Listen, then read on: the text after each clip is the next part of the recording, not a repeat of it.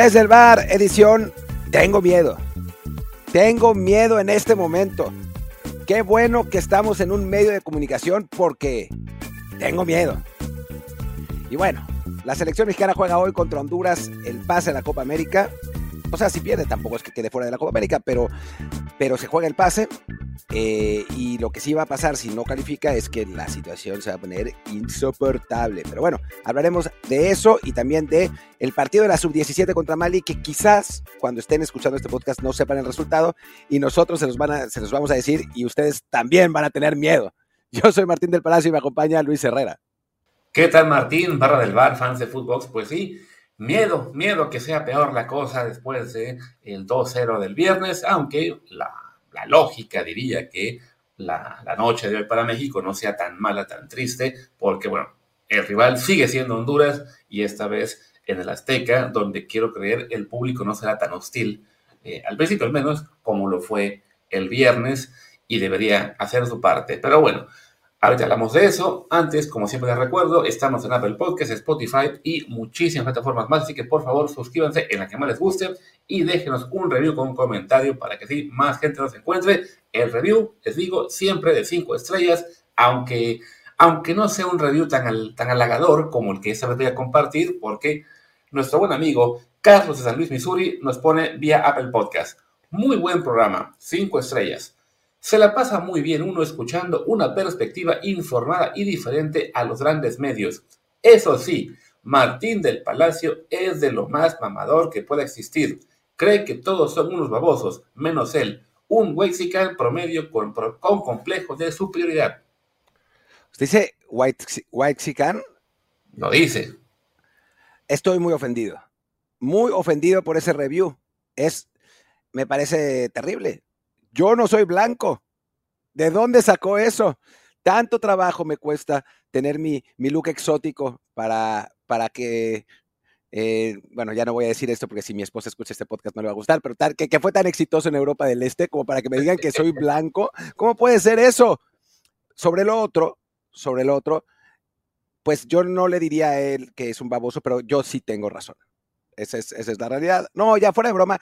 A ver, también uno cuando habla en estas cosas, pues es normal que diga su punto de vista y, que le parezca pues el punto de vista correcto, ¿no? Otra es que pues alguien te comente algo distinto y, y cambies de opinión, pero pues aquí solamente de, un, de una vía el asunto, entonces pues sí puede oírse más, más mamador de lo, de lo normal, supongo.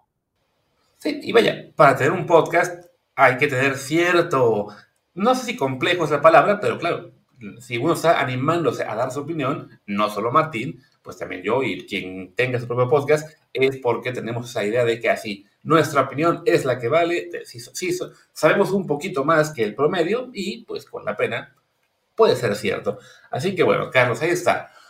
Martín muy ofendido porque le digas blanco, todo lo demás sí puede que tengas razón, pero bueno, Ahí estamos en Apple Podcast con los reviews, ese 5 estrellas que se me cuenta. También estamos en YouTube. Recuerden, ya tenemos canal de YouTube para los episodios de los lunes en Desde el Bar POD, que también es el Twitter del programa. Y en Telegram estamos como Desde el Bar Podcast, donde además ya se abrió una nueva, un, nuevo, canal de comentarios para que la gente se pueda expresar con, con más le gusta. Así que vale cada vez más la pena hay que acompañarnos en el chat Desde el Bar Podcast en Telegram. Y bueno, hecha la previa, hecho el comentario de Apple Podcast, pues Martín, tenemos, ahora hecho, hecho el intro, ahora vamos a la previa. México-Honduras, el trío obligado a ganar por dos goles al menos, siempre y cuando sea 2-0, porque si cae uno de Honduras, entonces son tres los que hay que marcar, porque hasta el momento, por lo que sabemos, aún cuenta el tema de los goles de visitante, salvo que quieran aplicar ahí la, la de la final de Copa Sudamericana y digan, no, siempre no. Ay, bueno, a ver, es que si México, si México jugara, quedara fuera de la, de la Copa América, hablando, futureando, ¿no? Porque creo además que el repechaje nos tocaría contra Trinidad y Tobago, ¿no? O sea, quedar fuera de la Copa América sería uno de los más grandes fracasos en la historia de selección mayor. Es, es equivalente, digamos, creo, a quedar fuera de los mundiales en, en 74 y 82. Porque además esto es a visita recíproca, no en un, em, hexagonal, que creo que fueron hexagonales los dos, en Haití y Honduras. Sería un, fracaso monumental. Y pues sí, eh, nos hacíamos cuentas alegres. Yo todavía creo que México va a calificar, o sea, me parece que las posibilidades son muy altas, pero, pero ahora estamos, eso, lo, que decía al principio del podcast, lo de tengo miedo, pues todos estamos un poco con ese miedito, ¿no? Después del, partido contra Honduras, porque además, pues es fútbol, ¿no? O sea, las circunstancias pueden, pueden empezar. De pronto te hacen un gol en una contra y tienes que hacer cuatro y no te sale y haces dos y ganas dos a uno y bueno, y el ambiente se pone horrible. No sé, o sea, sí creo que hay una posibilidad de que a la selección esto no le salga bien este, en el partido de esta noche. Sí, sí ese, ese 2-0 que, como bien dice nuestro maestro Mañanos, es el marcador más engañoso del mundo, pues no deja de ser en este momento una losa relativamente pesada para la selección, sobre todo por el tema del gol de visita, que pues, la CONCACAF es de las pocas confederaciones que aún no eh, borra ese criterio maldito, y, este, y sí, ahí está el peligro, ¿no? Sobre todo por cómo es esta selección mexicana tan frágil defensivamente, de que en cualquier momento hay un descuido, un, un centro que no sale a cortar el portero, que en este caso ni siquiera va a ser Ochoa, o este, simplemente, bueno, un, defensa que no esté bien colocado, o que de repente el delantero rival saca el disparo de su vida y marca de 40 metros, como pasó con Jamaica en un partido. Jamaica.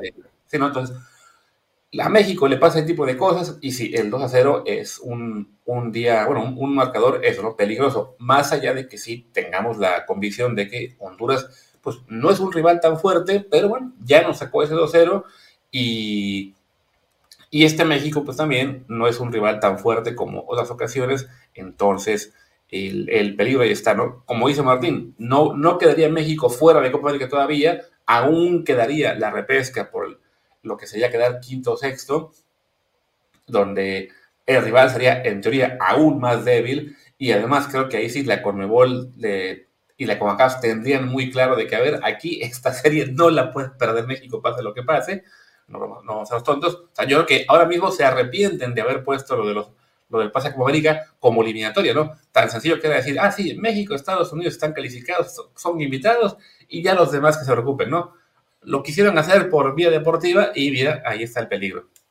Sí, yo creo que lo quisieron hacer para que estos partidos eh, tuvieran rating, ¿no? Para que la, la, Nations League, este torneo maldito que eh, para México y, o sea, cuando salió lo criticamos mucho en su momento, sin saber que a México le iba a ir mal, ¿no? O sea, porque lo que hacía era llenar las fechas FIFA, FIFA de partidos absolutamente intrascendentes para la selección. El problema es que a la hora de llegar a las finales, la selección ha quedado mucho a deber en, este torneo, ¿no? Entonces, eh, pues por los dos lados ha sido un torneo maldito para, para el Tri y pusieron este sistema como para darle valor a su Nations League, porque pues la verdad no, no lo tiene mucho. Y ahora pues se ven en un problema, digo, y, ya sabes que aquí no somos de teorías de la conspiración, pero yo sí creo que hay momentos en, las, en los que hay, ¿no? El problema es que los aficionados, pues sus teorías a veces son la cosa más estrambótica del mundo y, y se creen unas cosas rarísimas, pero que la Conmebol prefiera a México sobre Honduras o Costa Rica, que ya quedó fuera con, Panamá, eh, o Jamaica o Trinidad, pues no hay ni la menor duda, ¿no? O sea, sin México ese torneo es un fracaso financiero, es así de fácil, ¿no? Aunque digan que Argentina y Messi, tralala, es un fracaso si México, financiero si México no va a, a Copa América. Entonces, yo también creo que se van a asegurar de una manera o de otra de que vaya, ¿no? O sea, no puede México quedar fuera de esto.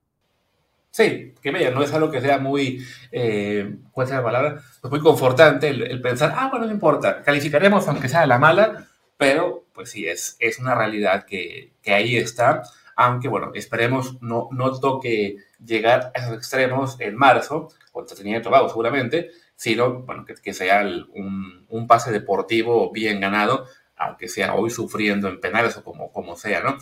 Y pues bueno, hablemos un poco ya de lo que será el, partido de hoy. Para variar, no, no han caído las alineaciones. y como decía Martín ayer, ¿no? Los sinceros no tienen todavía ahí ningún contacto eh, fuerte con, con Jimmy Lozano o sus auxiliares. Y lo más que llegaron a decir es, bueno, parece que se prefiere tal como titular, ¿no? Pero no, ninguno ha logrado dar el, el once inicial eh, ya seguro. Diría que podemos ir digamos que en un como de hombre por hombre, comentando rápidamente cómo le fue al que jugó en el partido de ida y si creemos que esa persona va a repetir o quién va a entrar en su lugar. ¿Qué te parece? Bueno, hagámoslo, sí, ¿por qué no? De entrada, bueno, la primera gran duda es qué va a pasar en la portería, porque bueno, Ochoa se lastima, está fuera ya definitivamente del juego de hoy, no tenemos muy claro si va a estar fuera nada más dos semanas o más tiempo con su club. Malagón fue quien entró en su lugar en el, en el partido en Honduras, pues no lo hizo bien, ni bien ni mal, simplemente en los dos goles estuvo ahí sin, sin poder realmente hacer alguna tajada espectacular que digas, ok, se merece repetir, y Jaime Lozano decide llamar a Julio González de último minuto para reemplazar a Ochoa en la lista, aunque ya tenía tanto a Malagón como a Toño Rodríguez, que pues sí es un poco extraño llamar a un tercer portero para un solo partido, ¿no? Entonces, ¿tú crees que se anime a meter a Julio titular? Yo creo que no, yo creo que no, pero creo que lo, lo llevó porque no le gustó a Malagón. Yo debo decir, a mí tampoco me gustó, ¿eh? eh no, no porque haya cometido algún error. Me parece que en el segundo por ahí un portero con más reflejos podría ser más. O sea, creo que es una jugada que quizá para Ochoa, quizá, por, no, ni siquiera por nivel, sino por características, ¿no? Que es, un portero mucho más de, reflejos, de, sacar la pelota rápido. Después hay una eh, en la que Malagón sale, se pasa, eh, la agarra un hondureño en la banda, tira muy cerrado y la pelota pega en el travesaño y se sale. A mí no me generó seguridad y creo que a Lozano tampoco.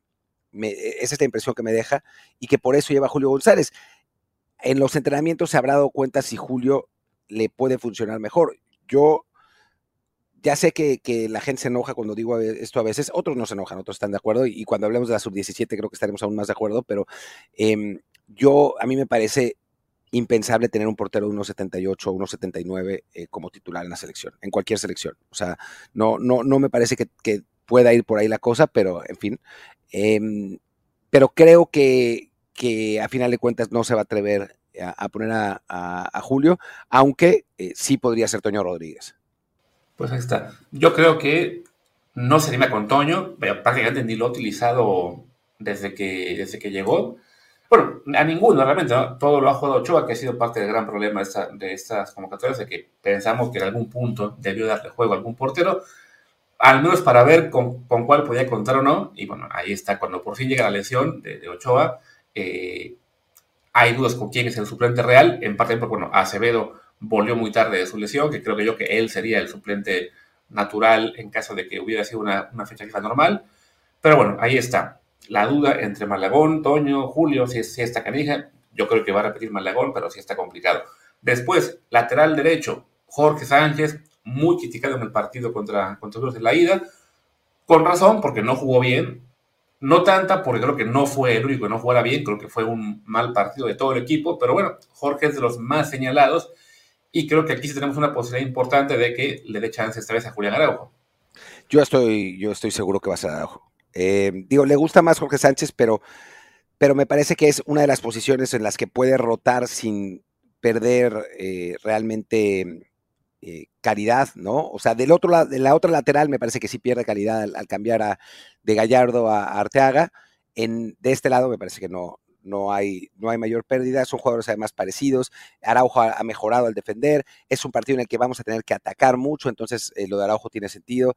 Y yo no creo que, Jorge Sánchez haya sido ni mucho menos el, peor de México contra, contra Honduras, o sea, por lo menos lo intentaba por su banda, que es más de lo que se puede decir de otros, de otros jugadores. Eh, pero sí me parece que va, que, va a ser el cambio ahí. Y bueno, ya que hablas de, que es más lo que sea Jorge Sánchez de lo que se pueda de otros jugadores, hablemos de ese otro jugador, o sea, eh, Jesús Gallardo, que por izquierda, como tú señalas, creo que ahí sí él está eh, más que fijo en la titularidad, aunque pues ha entrado de nuevo, aparentemente, en esa etapa en la cual es de que, ah, falta mucho para el Mundial, pues estoy aquí porque no hay nadie mejor, pero no muestro mi mejor versión, ¿no? Creo que sí, Gallardo, desafortunadamente, Ayer se quejaban los jóvenes futbolistas que, que no es un líder, que no demuestra esa, esa categoría, al tener casi 100 partidos. Y es que, bueno, pues Gallardo no es líder, es la, es la realidad, ¿no? Una veteranía no equivale a ser a, liderazgo y desafortunadamente, pues Jesús se sabe titular, se sabe el mejor de, su posición. La verdad es que sí, hay un, un, un, tramo importante entre él y Arteaga. Arteaga cuando ha jugado no ha podido, pues ahí sí, dar, dar argumentos para, para quedarse con el puesto. Habrá quien diga, ah, es que debe llamar a Omar Campos o otros, pero bueno, no los ha llamado y creo que tampoco hay eh, muchas razones para pensar que lo harían mejor. Y bueno, Gallardo, desafortunadamente, eso, ¿no? Va a jugar porque sí, es el mejor en el puesto, pero sí sería bueno que hoy salga en clave mundial y no en clave, ah, falta mucho. Sí, eh, la crítica de los jóvenes futuristas me, futuristas me parece, no me pareció correcta. Eh, sí es verdad que, que, Gallardo lleva 100 partidos en selección y bueno, la experiencia debe pesar, pero no todo el mundo puede ser líder. O sea, en fin, no, una, una, persona que tiene 60 años no va a ser, no va a tomar siempre buenas decisiones solamente por tener 60 años, ¿no? O sea, hay gente que tiene liderazgo y hay gente que no. Gallardo no lo tiene. O sea, no es un jugador que esté hecho para eso, no es, no es alguien que esté hecho para mandar, no es una voz fuerte en el, en el vestidor, no es esa su función, no es, no es ese su, no son sus características. Si está por ahí, si tiene esa, cantidad de, de, partidos, es porque, pues, esencialmente ha hecho muy buenos mundiales y no hay nadie en la lateral izquierda que tenga, que haya llegado a ese nivel. No, no por liderazgo, los líderes de, esa, de ese vestidor son otros, ¿no? Y, y no hay muchos tampoco, ¿no? Pero, pero no me parece que haya que eh, pedirle a Gallardo exigirle a Gallardo que sea un líder cuando no lo es, ¿no? Es como, no sé, es que sería como pedirle que, eh, no sé, que tirara tiros libres cuando no son sus características, ¿no? Cada quien tiene sus virtudes, sus defectos, y entre las de Gallardo no están el carisma para ser líder, y está bien, ¿no? O sea, hay quien lo tiene y hay quien no, y pues Gallardo no. Eh, y yo sí creo que, que, va a repetir en este partido, no por experiencia, sino porque simplemente aún en, en el nivel no mundialista, ha mostrado más de lo que normalmente suele mostrar Arteaga en selección, que es mucho más flojo que en su club. Sí, de acuerdo, entonces creo que ahí no hay ninguna duda. Eh, eso que señalas de que tener 60 años no es garantía de, de decidir bien, ¿te, te refieres a tu Ferretti acaso?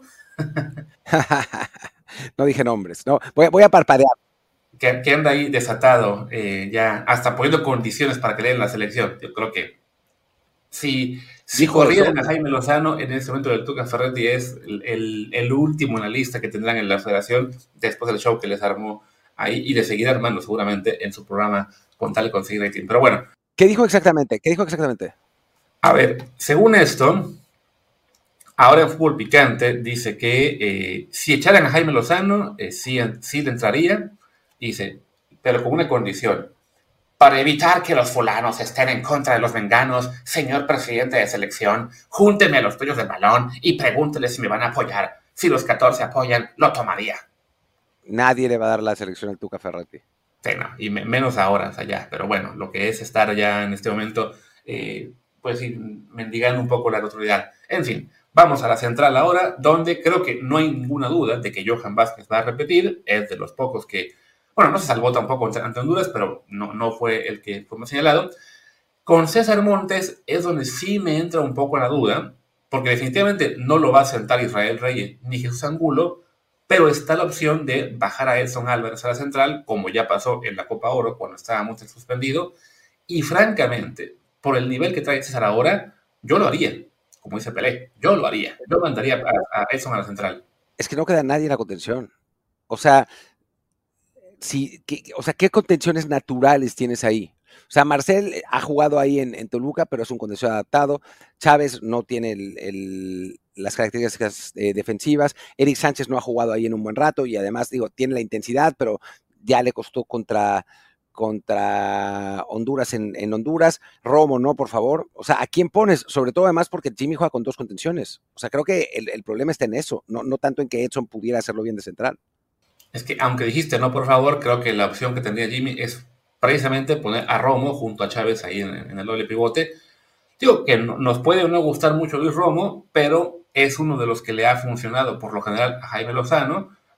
Ya fue la fórmula que utilizó también en la Copa Ahora, ¿no? Tener a, Romo, a, a, Chávez y a Sánchez.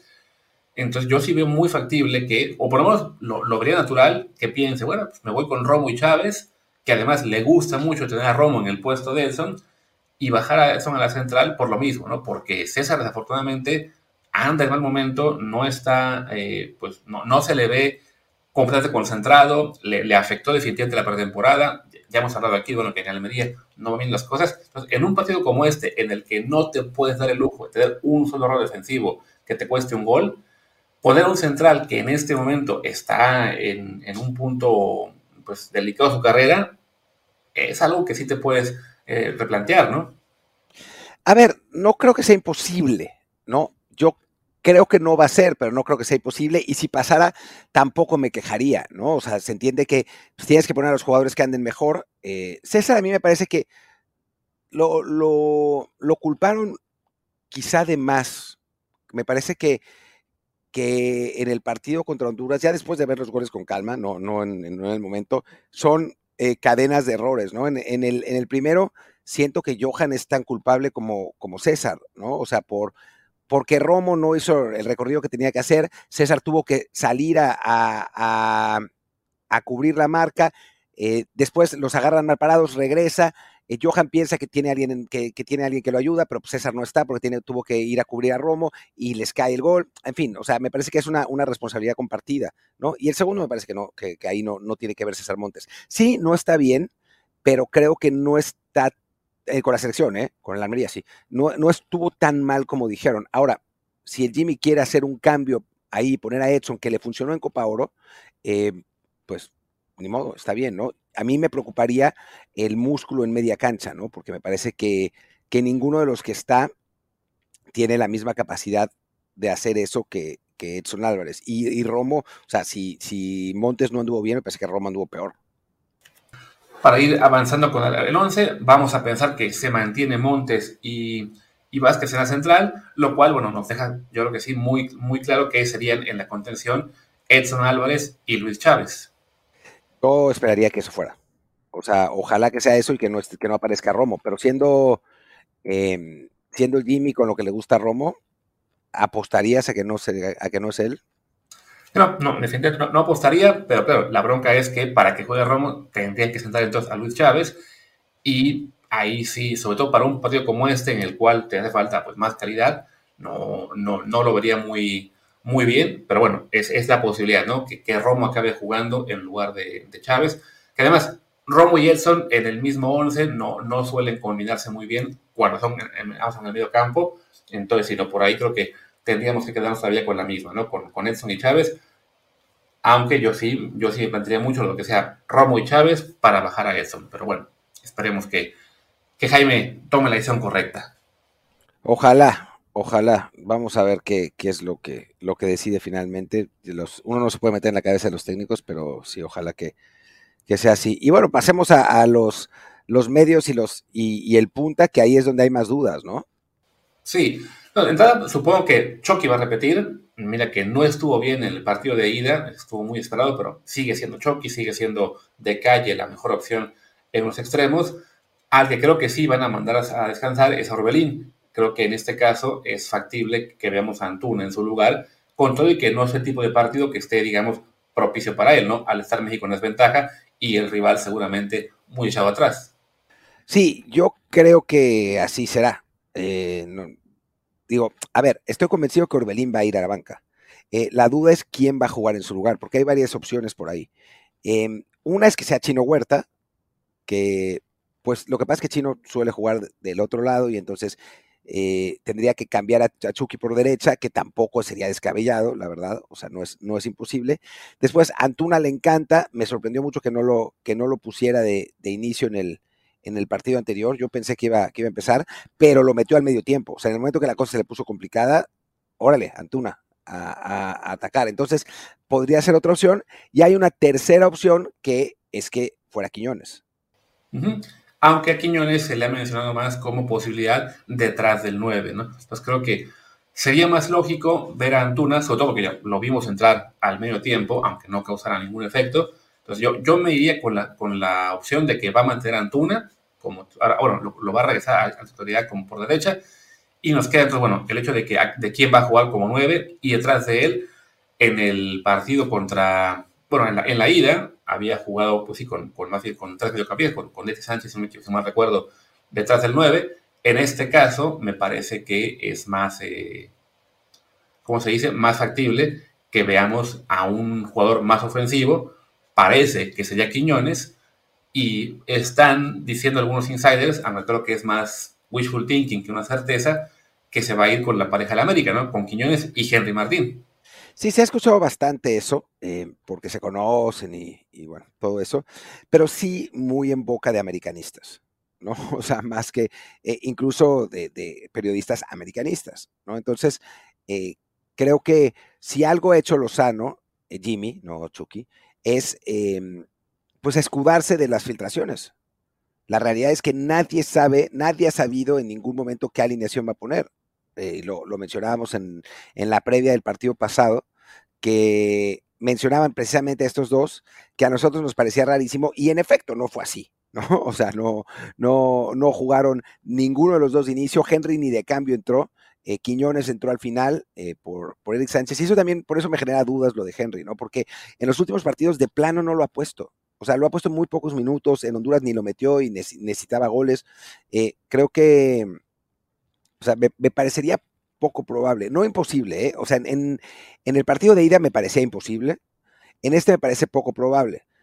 Puede pasar, obviamente, aunque la formación en la que jugaría México no va a ser la de América, ¿no? O sea, no, sí se conocen y todo, pero no es que juegue esta selección mexicana como juega eh, Henry y, Quiñones juntos en América, ¿no? Que, juegan en, o sea, es la, el, equipo de, de Jardine juega con los dos en punta, ¿no? O sea, juega con un 4-4-2 más bien clavado y con, con Henry en, como 9-9 y Julián Quiñones eh, parado atrás de él. No es el 4-2-3-1 de Lozano, ¿no? Entonces, eh, sí, me parece más complicado. No imposible, insisto, ¿eh?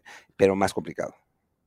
Yo me pregunto, algo que nadie ha puesto como opción, pero que también tenía su sentido, ¿por qué no simplemente jugar con dos puntas, pero con Raúl y Santi?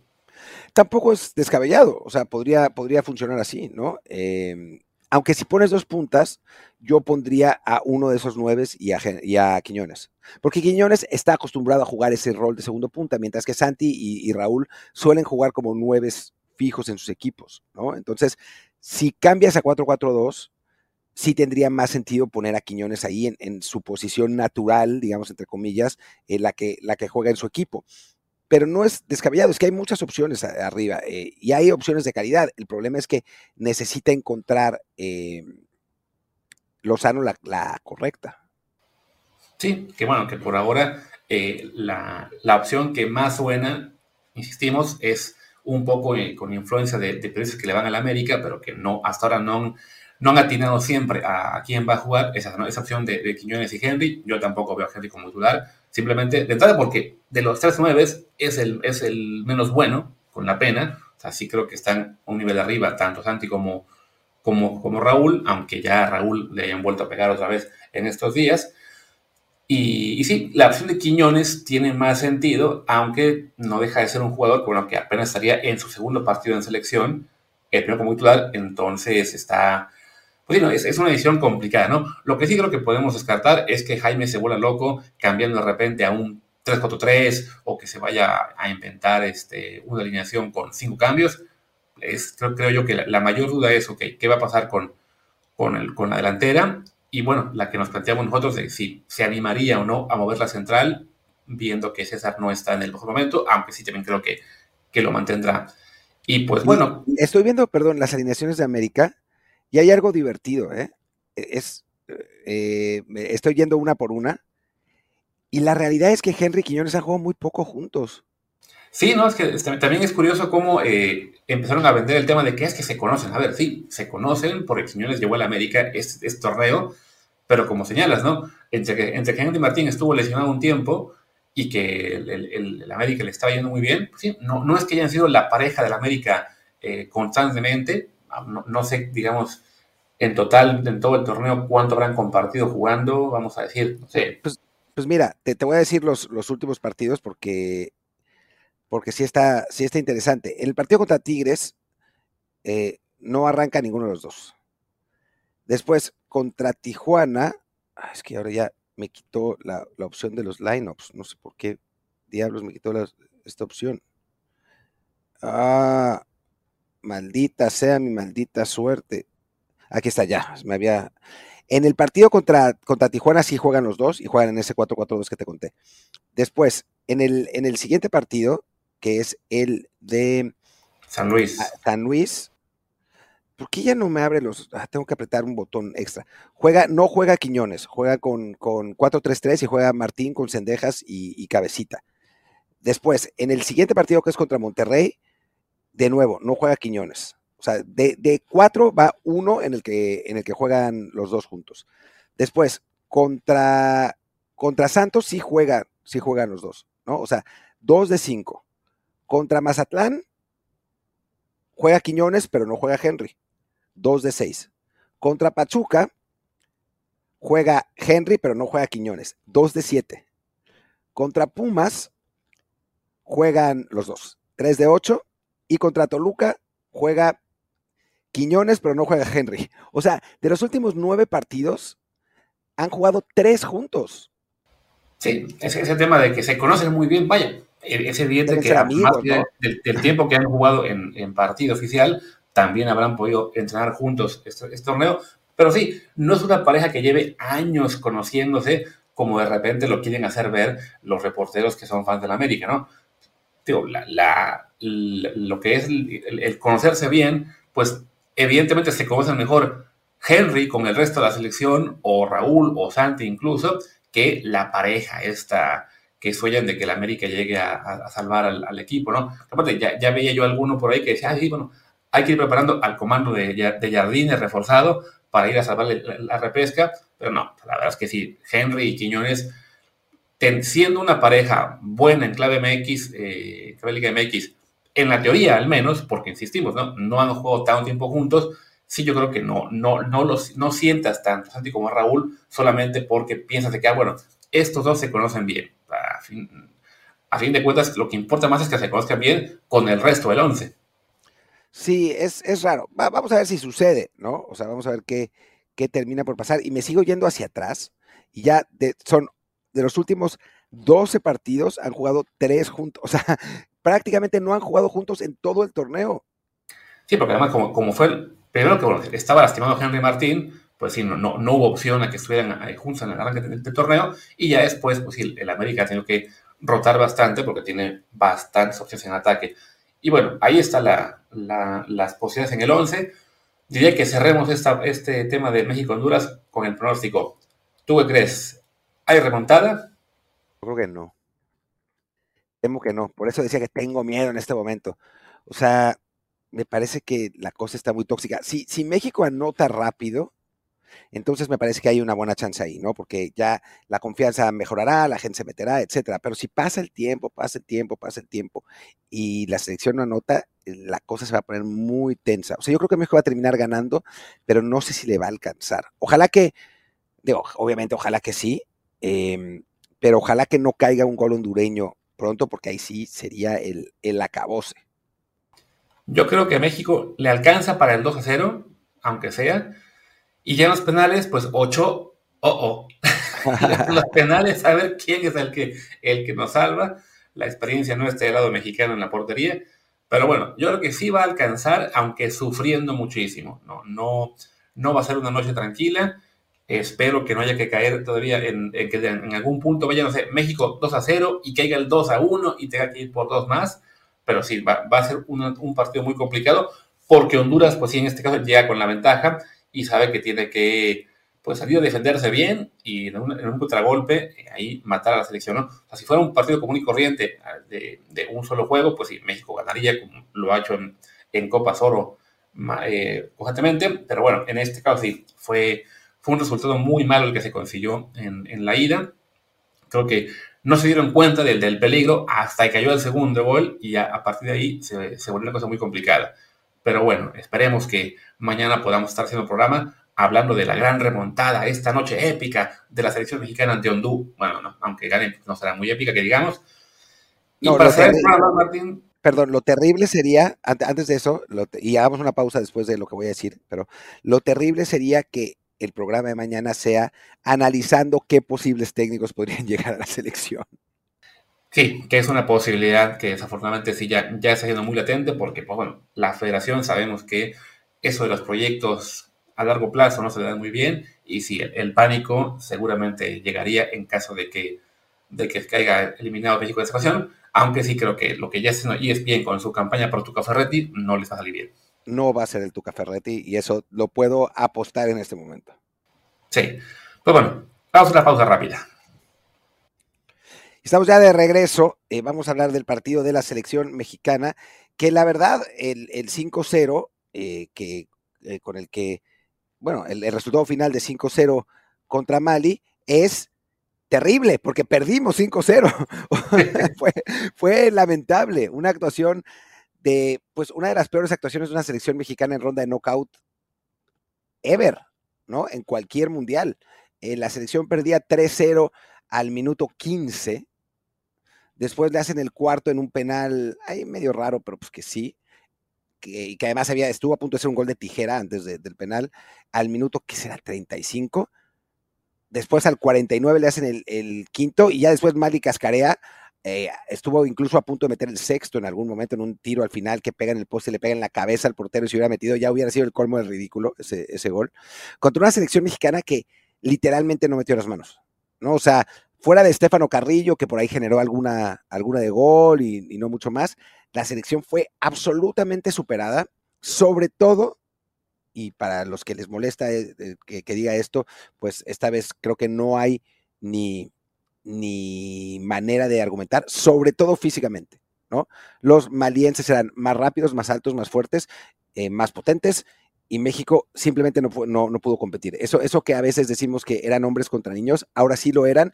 No sé si los jugadores de Mali estaban pasados de edad, es posible, ¿no? Pero no es para que nadie te gane 5-0 en los octavos de final, ¿no? Y, y, con esa facilidad, no es que haya sido a veces pasa que te expulsan un jugador al, 10 y ya no te, alcanza el físico. No, no, aquí no pasó eso.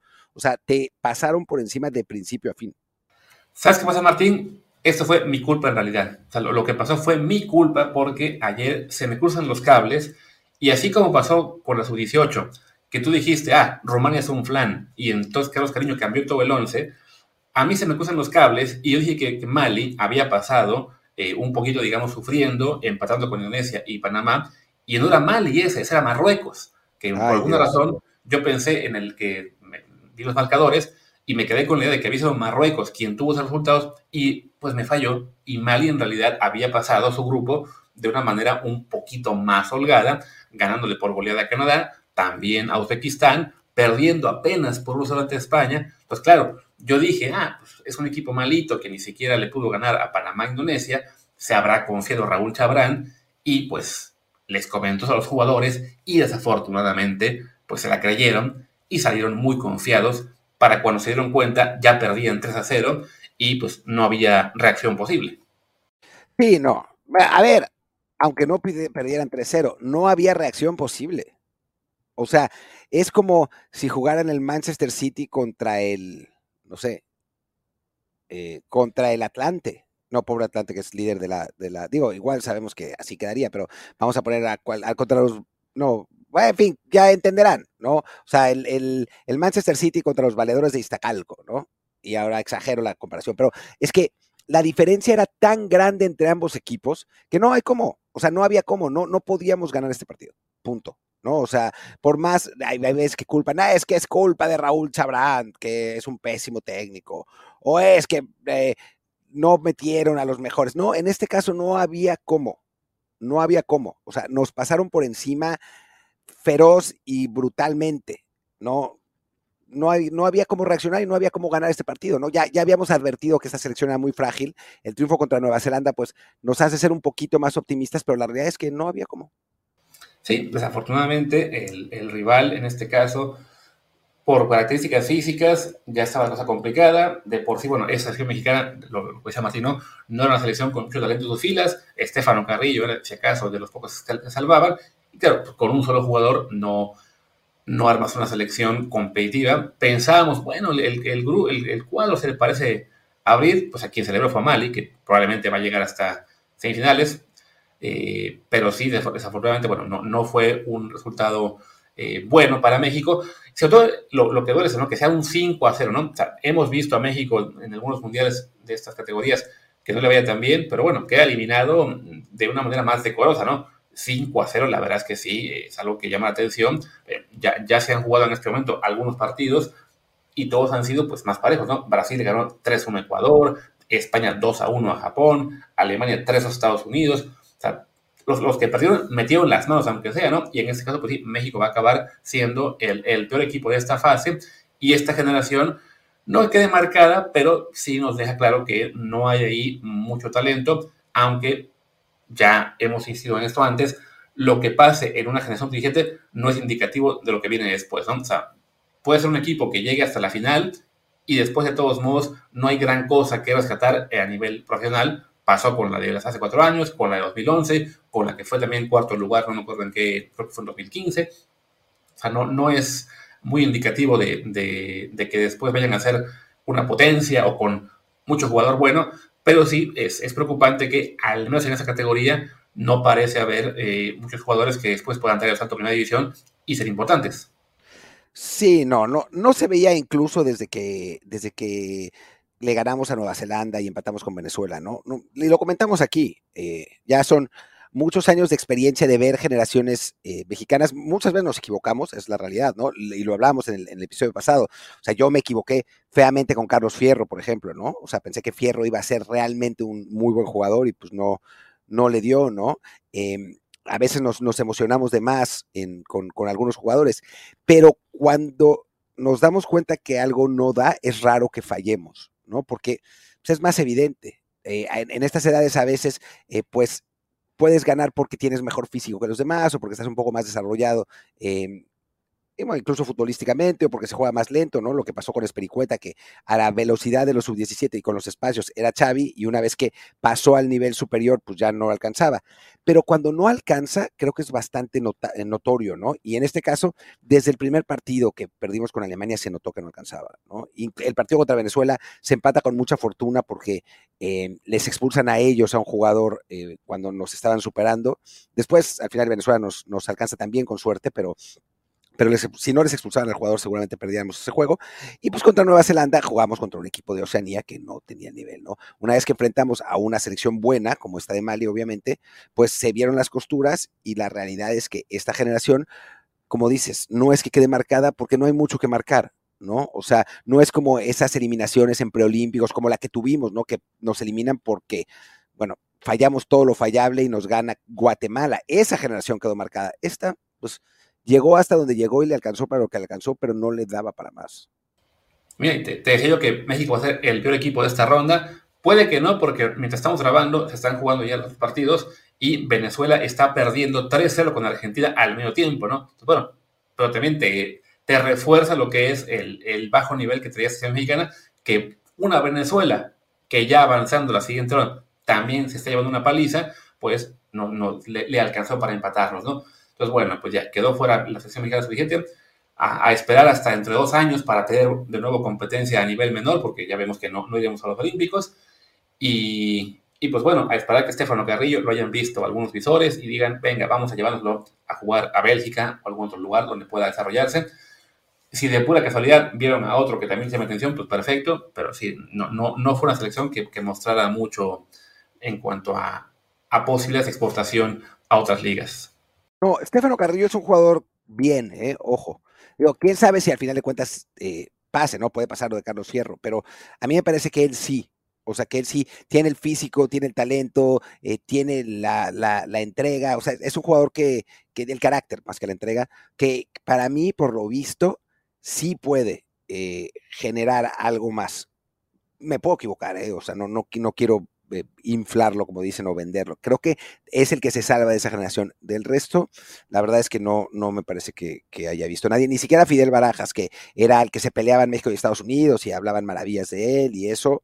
Y era una, una selección además, Luis, ya para, para cerrar con este tema, que desde el partido uno nos dimos cuenta que físicamente daba muchísimas ventajas, ¿no? O sea, poquísimos jugadores por encima de un 80 y creo que Carrillo y ya, alguno de los centrales, el portero de 1.77, una cosa así, eh, no, no, simplemente mm, pues, por ningún lado había por dónde agarrar a, esta generación. No con la sub-18 que juega al rato contra Inglaterra, que seguramente ya habrá terminado el partido cuando lo escuchen, que es una selección que parece mejor armada. No quiero decir nada porque Inglaterra nos puede ganar 5-0 también, ¿no? O sea, esta selección inglesa es potente, potente, pero, pero me da la impresión de que hay más de dónde agarrar en ese lado.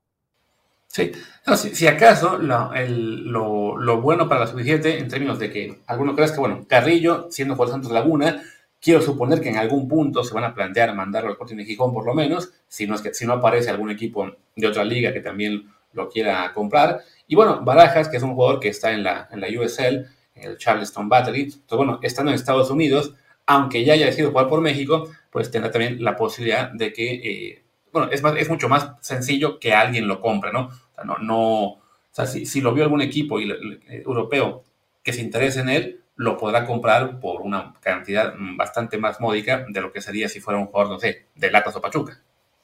Sí, la verdad es que sí. Eh, ojalá que pueda seguir su desarrollo y que, o sea, porque se ve que técnicamente sí, sí le da, el, problema es la velocidad a la que ejecuta, la que, ejecuta que bueno, pues no, no está al, al nivel de, de, otras selecciones, pero bueno, quizás, eh, digo, a los 17 años todavía tienes mucho por donde, de, de donde crecer y ojalá que, que, eso suceda, ¿no? Por algo se lo estaban peleando entre los dos. Eh, la mala noticia es que parece que lo van a llamar a un campamento de sub-20 en Estados Unidos en enero, entonces ahí también digo, podría eh, poner, estar en peligro, sobre todo después del trauma que le debe haber quedado de la goleada de, de hoy, ¿no? Y sí. Y pues bueno, diría que ya terminemos, porque a fin de cuentas este, este programa tiene que ser temprano para que aún alcance a confiar previo al juego de México-Honduras. Mañana regresamos con, pues, con lo que será el análisis de, de la vuelta en la Nations League. Esperemos que no sea lamentando una eliminación. También podemos comentar un poquito lo que será el juego de la sub-18 y pues ya a ver cuando hablamos también de la fecha FIFA completa, que a rato juegan también eh, toda Sudamérica, está acabando la eliminatoria europea, también, y bueno, alguna cosa más hay por ahí. Por lo pronto cerremos. Yo soy Luis Herrera, mi Twitter es arroba luisrha. Yo soy Martín del Palacio, mi Twitter es arroba Martín de ELP, el del podcast es desde el bar pod, desde el bar pod, y el Telegram es desde el bar podcast. Muchas gracias y nos vemos mañana, ojalá con buenas noticias y ojalá no con la especulación de si Jimmy debe seguir al frente de la selección o no. Chao.